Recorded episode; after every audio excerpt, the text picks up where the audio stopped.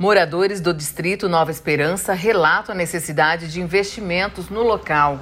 Neste mês, o deputado Eduardo Botelho, presidente da Assembleia Legislativa de Mato Grosso, visitou a Escola de Educação Básica do Campo Nova Esperança, onde garantiu parcerias, inclusive com a bancada federal, para viabilizar as reivindicações da comunidade. Levou para ele a questão da, do terreno da escola, né, que a gente tá, faz, já está uma década tentando, né, é, regularizar essa situação para que a gente possa né, reivindicar melhorias junto ao Ministério né, da Educação e também o projeto da Horta nosso, que esse é um, um grande projeto que a gente tem para desenvolver esse ano, né, que ele vai auxiliar as famílias, né? A gente centraliza todos os atendimentos que a gente consegue aqui na escola, né? A secretária da escola, Lúcia Aparecida de Oliveira, explicou a importância do núcleo escolar, onde também são realizados os atendimentos de saúde. Temos 560 alunos matriculados, atendemos várias comunidades e todos os alunos muito carentes, né, que vêm na nossa escola. Nós temos um médico do Projeto Amor, que é da Prefeitura de Cuiabá, que atende aqui na escola,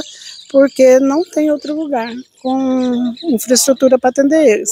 Muita coisa para fazer no bairro, né? O bairro está esquecido, então tem que ter muita melhoria aqui no bairro. E ele aqui, ele seria muito bom, né, para nós, um apoio maior. O deputado Botelho também assegurou ações de cidadania através da Assembleia Social, que promove dia de entretenimento, saúde, beleza, emissão de documentos e palestras.